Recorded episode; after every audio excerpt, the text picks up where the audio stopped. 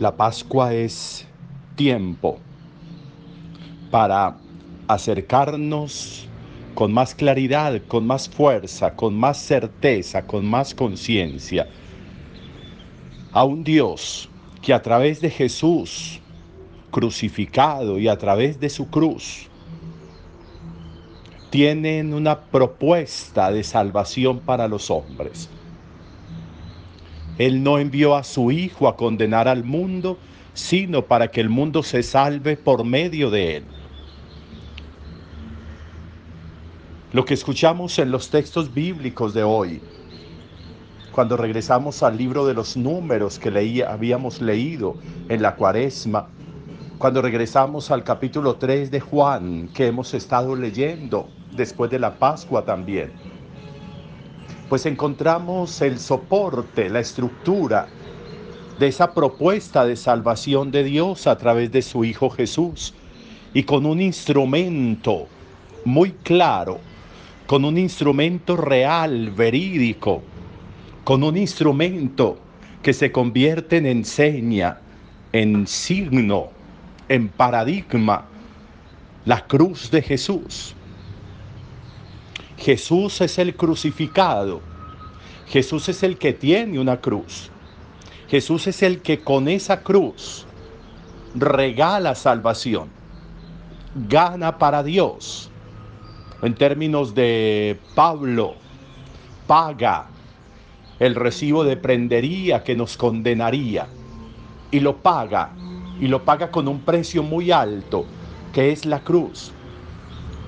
Por eso ser cristianos es hacer un reconocimiento al modo como Dios fue capaz de darlo todo por los hombres, fue capaz de entregarlo todo por los hombres.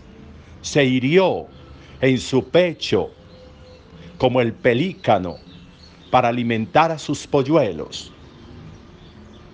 La cruz, de nuevo, ese instrumento, ese signo ese árbol de vida al que el Viernes Santo último a las 3 de la tarde nos acercamos para adorarlo, para reconocer el valor y la importancia de salvación que hay en esa cruz.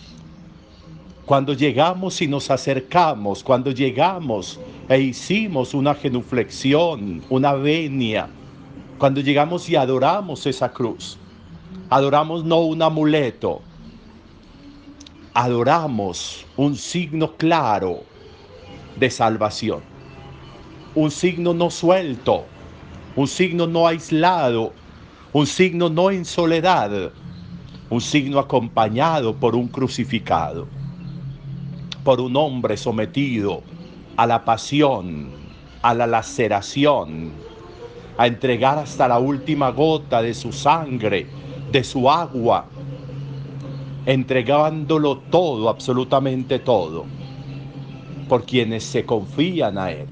La obra que Dios quiere es que ustedes crean en el Hijo de Dios, en el Hijo del Hombre, en el enviado de Dios, nos decía ayer la palabra. Esa es la obra que Dios quiere. Y ese hombre, ese hombre no es un hombre que huele a rosas, no es un hombre vestido de lino, de lino, de perlas, de brocado. No es un hombre que vive en palacios. Es un hombre con una cruz. Es un hombre con una cruz hecha jirones, llena de las heridas, de los trozos de cuerpo de Jesús, lacerado y azotado.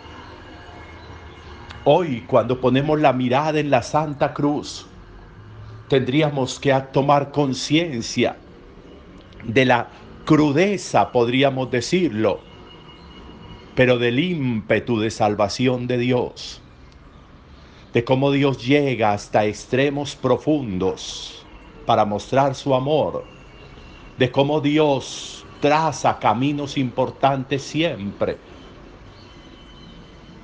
Manda a Dios a hacer una imagen aunque nos parezca extraño por muchas cosas que se nos han predicado, manda a Dios a hacer una imagen, una imagen de una serpiente de bronce, nos dice el libro de los números.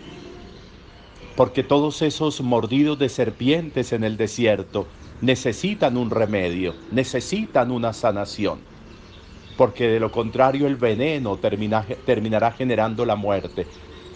Y por eso le pide a Moisés, construya una serpiente de bronce y póngala en alto. Y a los israelitas que sean mordidos por serpientes, que miren esa serpiente de bronce. Y el veneno no les va a hacer daño. Y así sucede. Y en el Evangelio ese signo quedó marcado en Jesús. Y por eso Jesús va a decir, se va a poner en, en ese lugar como Moisés levantó la serpiente en el desierto, así va a ser levantado el Hijo del Hombre, para que todo el que crea en Él sea atraído hacia Él, para atraer a todos hacia Él.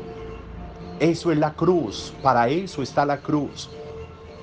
De nuevo, no es un amuleto que aleja males, es un signo de amor, es un referente de amor, es una declaración de amor hasta dónde es capaz el amor de Dios por mi amor, hasta dónde es capaz el amor de Dios por mi aceptación de ese amor, hasta la cruz.